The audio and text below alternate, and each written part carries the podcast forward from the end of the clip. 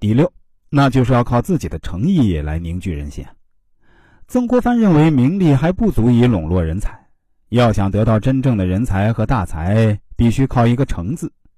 在评价曾国藩的用人上，湖广总督李汉章说：“为诚不公，不假权术，故人人乐意为他所用。他对待部下就如亲兄弟一般。”有一次，曾国藩的手下勇将塔奇布，在一次作战中寡不敌众，马陷了泥潭，迷了路，被当地的一位农民发现，将他带回自己家中休息。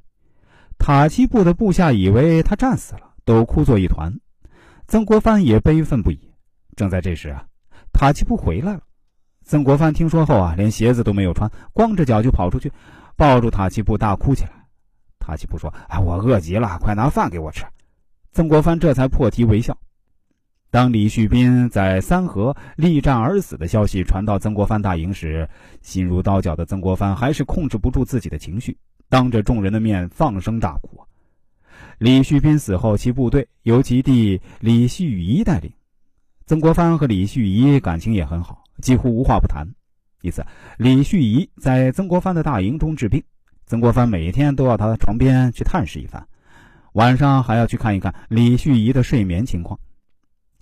爱才的特点是由曾国藩的性格决定的，他善于看到别人的长处，从而启用人才。曾国藩在评价某人的时候呢，都是赞美的词语。曾国藩有二十万字的日记，还有两千多封家书。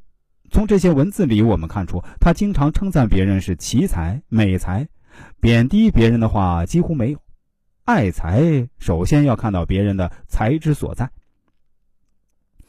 曾国藩对人才的广泛搜罗和耐心陶铸，是能够成就他的事业的一个重要原因。这一点啊，早已是人们的共识。李鸿章作《曾文正公神道碑》。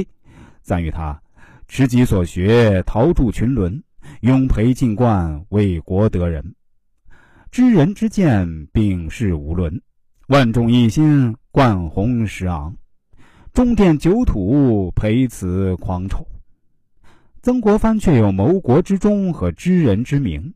后来，薛福成评述道：“子昔多事之秋，无以贤才之众寡，判功效之广狭。”曾国藩知人之见超逸古今，或邂逅于风尘之中，一见以为伟绩；或物色于行迹之表，确然许为异才。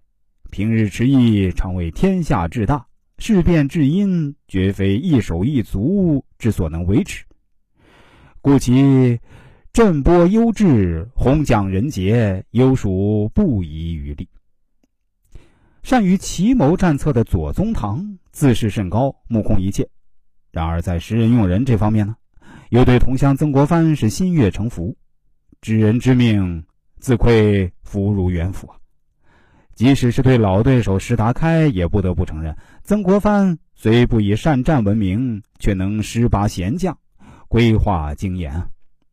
半个世纪后的蒋介石对曾国藩相人的功夫，更是佩服得五体投地。他曾经专门研究曾氏用人得失，并将其用在自己的识人用人上。曾国藩挺经中又说：“古之君子之所以尽其心养其性者，不可得而见；其修身齐家治国平天下，则一秉乎礼。”